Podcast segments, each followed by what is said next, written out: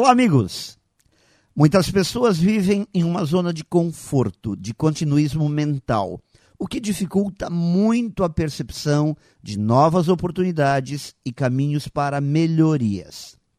Muitas pessoas também gostariam de ter uma vida mais emocionante, com mais realizações. Só que tem medo e esse medo toma conta de toda a sua vida. E aí preferem a segurança da rotina mas, mesmo assim, continuam sonhando com mais oportunidades.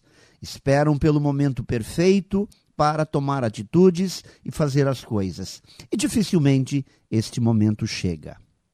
Pessoas que vivem esse dilema entre o certo e o incerto, a novidade e a estabilidade, entre a ousadia e a letargia, acabam vivendo com muitas angústias.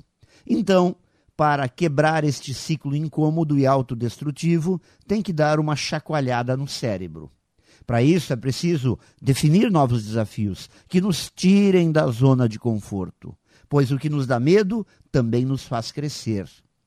Pablo Picasso dizia que todo ato de criação é, antes de tudo, um ato de destruição.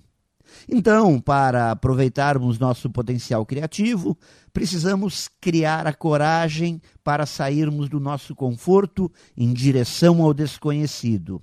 É preciso dar o primeiro passo, é preciso ir além daquilo que rotulamos como lugar seguro.